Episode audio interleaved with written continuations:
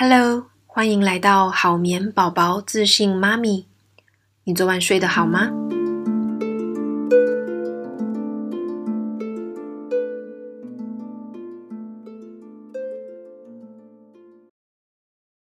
今天一开始呢，想跟大家分享一件比较私人的事情哦，就是我最近的心情有一点起伏。这个起伏的原因呢，我猜可能有一些听友跟我也很像哦。就是自从台湾疫情爆发之后哦，呃，我们的社群媒体啊、脸书的留言啊，或是 Line 的群组啊，大概每隔一两天哦，都可以看到有人在吵架哦，或者是互呛，那或者是用一种很酸啊、哦很尖锐的言语哦在说话哦。那坦白说，我看了很不舒服哦，甚至会让我有一些时间就是还蛮不开心的。我自己就在思考说，嗯，为什么我会感到不舒服的原因呢？嗯，是因为这些言论跟我的立场不同吗？还是我就是不喜欢看人家吵架呢？哦，还是我不喜欢这种说话的方式呢？嗯，我仔细推敲了一下我自己的心态哦，就是我发现自己不舒服的原因哦，主要是我觉得，嗯，每次当一件不好的事情发生的时候哦。大家很容易、很直觉的去怪罪某一个人，或者是某一个群体。嗯，大家放心，我今天没有要聊政治哈，我不是这方面的专家哦。那我也不觉得自己有资格在政治上面多说话哦。我今天想跟大家谈的哈，是这种怪罪的心情，因为我觉得这种心情也很常在育儿的时候出现哦。我等一下会跟大家来说明哦。好，我在说这个怪罪哦，其实它有一点像是这种找战犯的感觉哦。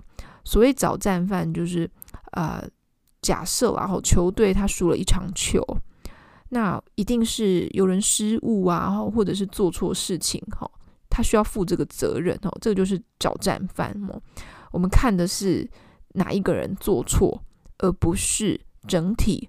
或是呃哪一个环节哪一个战略哦需要做调整，那换作是疫情哦，可能有人家里确诊啊，或是死亡啊，或者是嗯小孩不能上学哦，这些不开心的事情它发生的时候，那尤其是一个新闻出来的时候，底下的人啊他的留言哦。常常会很直觉说，替这些坏事找出一个很简单、很清楚的这个凶手的元凶，他可能是某一个人，或者是某个群体，或者是某个政党哦。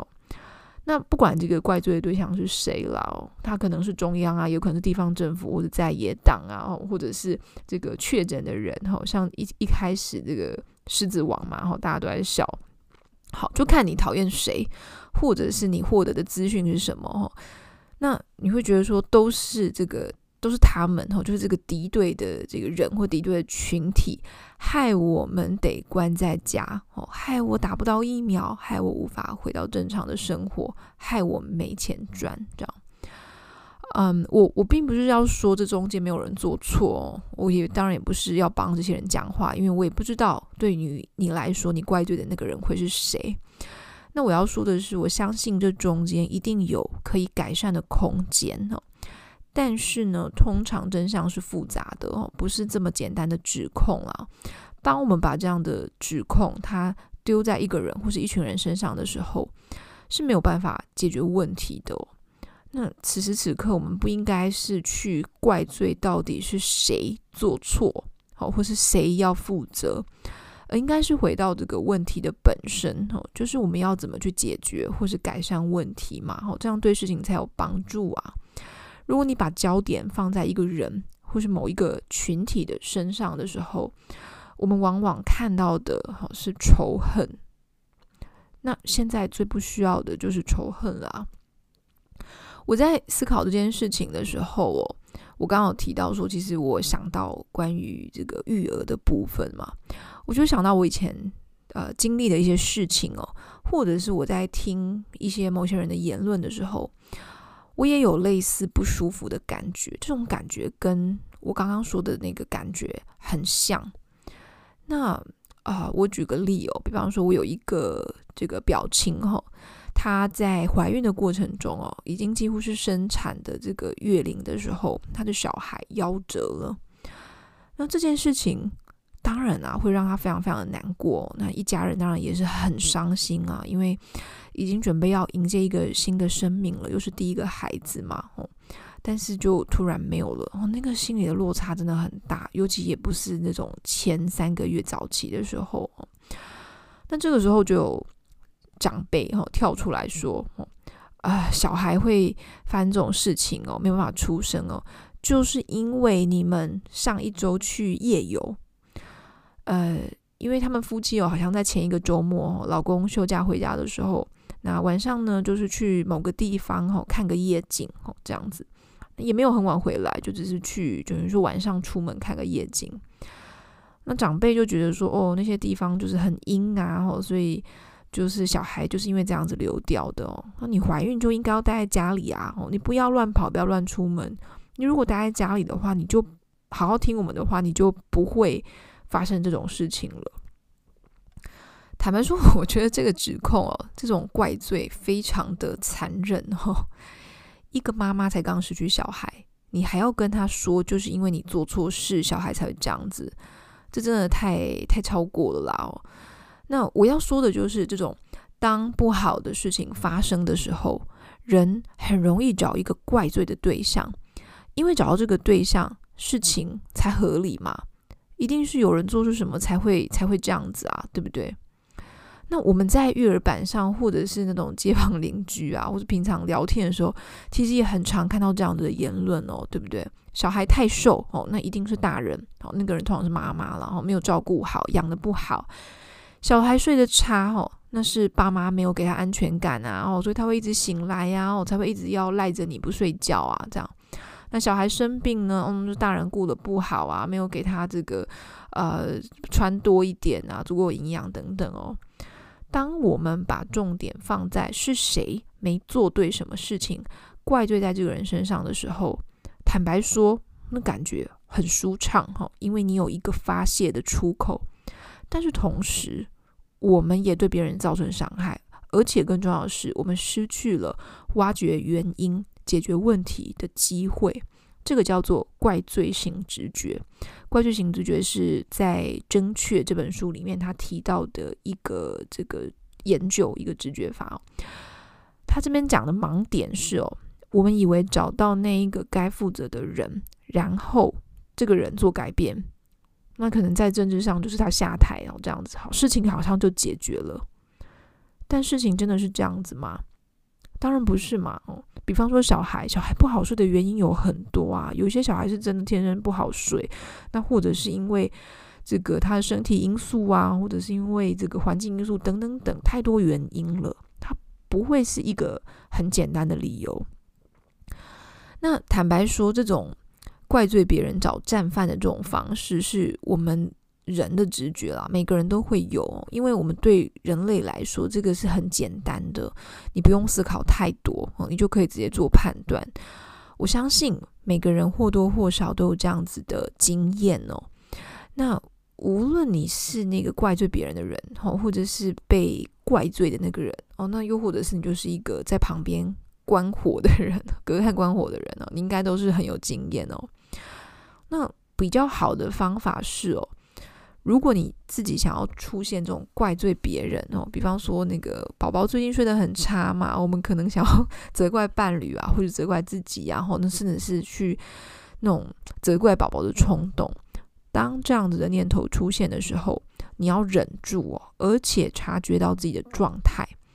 我们要做的应该是找出原因，去了解什么样的方式会让宝宝比较好睡。好，去找出问题的症结点，而不是找一个人当做抱怨的对象，或是找一个人当做责怪的对象。这个对事情一点帮助都没有。哦，那更长的是，就是如果你可能在社群媒体上哦，看到别人正在做一样的事情，就是他可能正在责怪某个人，责怪某个群体，他去呃引领一个风向，就是说啊，这个都是因为怎么样，都是谁？做了什么样的事情才会造成什么样的结果？我们很容易看到这样子的的的言论嘛。我们也要有足够的判断力哦。你不要轻易的去附和他们，或是被他们的话语牵着走，因为真相往往是复杂的，它不会是这么简单哦。就是我们很光看一个新闻，或是光听几句话就可以判断出来的，通常不会是这样子。那如果这个人，他刚好又是，他又看到这个言论哈，或是就是这个被攻击的人，他又是比较死脑筋的，就是他又是比较可能已经很沮丧了，很难过了。那对他来讲，那个伤害就很大哦。那当，我们再换一个立场，就是说，如果你是被怪罪的那一个人，哦，因为我我觉得可能我们有时候也会遇到这样的情况，在生活当中，我想哦，你一定也是很难过的。那你这时候你也要知道，那些讲话的人哦，就是那些别人，他只是没有经过大脑，好，他没有 没有经过脑袋思考，他丢出来的一种直觉而已，不代表你就是如此哦。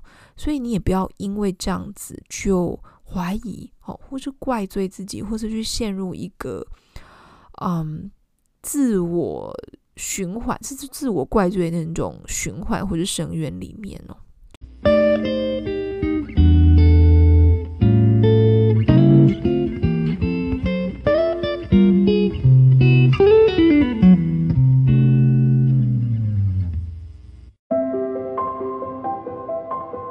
你知道吗？新生儿每天的睡眠时间大约是十六到二十个小时，这听起来是非常多的睡眠，但为什么还是有很多的新手爸妈每天都睡不饱，或是抱怨他的宝宝都不睡觉呢？因为啊，并不是所有的宝宝在想睡觉的时候都会乖乖的闭上眼睛睡着。在睡眠上的确有天生好睡跟不好睡的宝宝，但是如果你的宝宝不是天生很会睡，我们还是可以靠后天的引导，让孩子睡得相对好一些。好眠线上学院最近推出新的课程，这堂课程呢会带你了解小婴儿零到四个月的睡眠发展、安全好眠的环境。我会告诉你每个月的应对，还有温和引导自行入睡的方法，跟安抚宝宝的茶包法。Podcast 的听友在六月二十号礼拜日之前输入折扣码 Podcast 就可以享有最高五折的优惠。可以点选这集的简介进入课程页面。最后结账的时候要记得输入折扣码哦，我们线上学院见喽！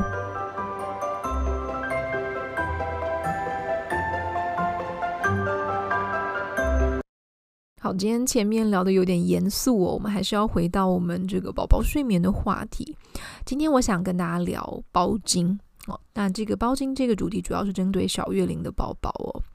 嗯，我在成为睡眠顾问之后哦，我其实还蛮常会在脸书哦。接到这个爸妈的私讯哦，或者是来信这样子，那时间点常常是在台湾的深夜哦。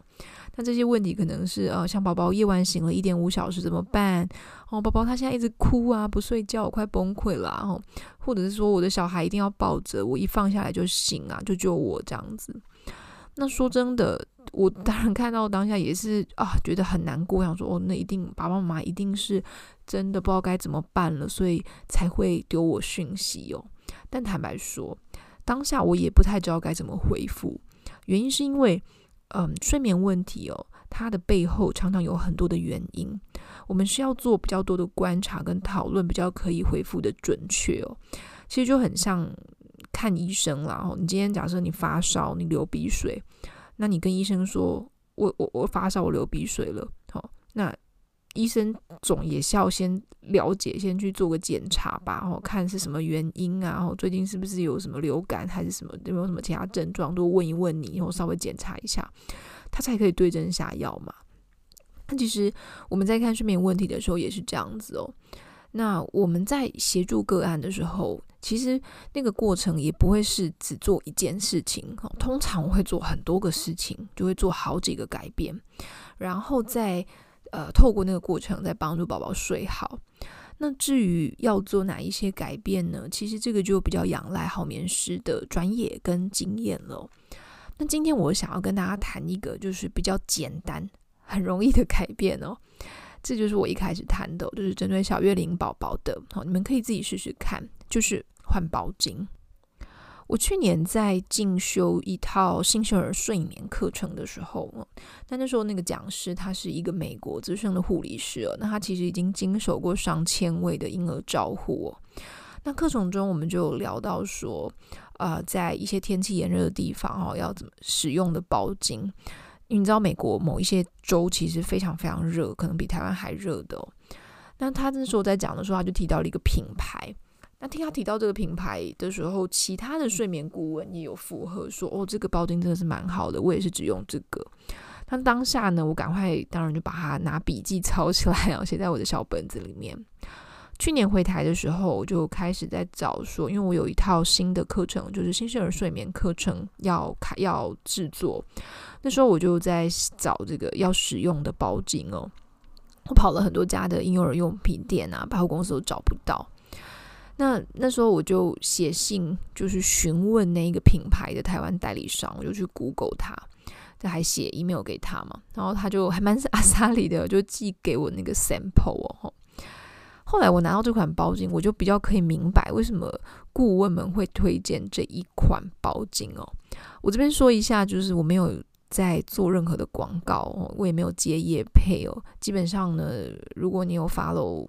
我的粉砖啊，或者是 IG 的话，你就会知道我其实从来没有接过业配哦。不是我反对这件事情，而是就是它不是我现在的，它不是我的目标了哦。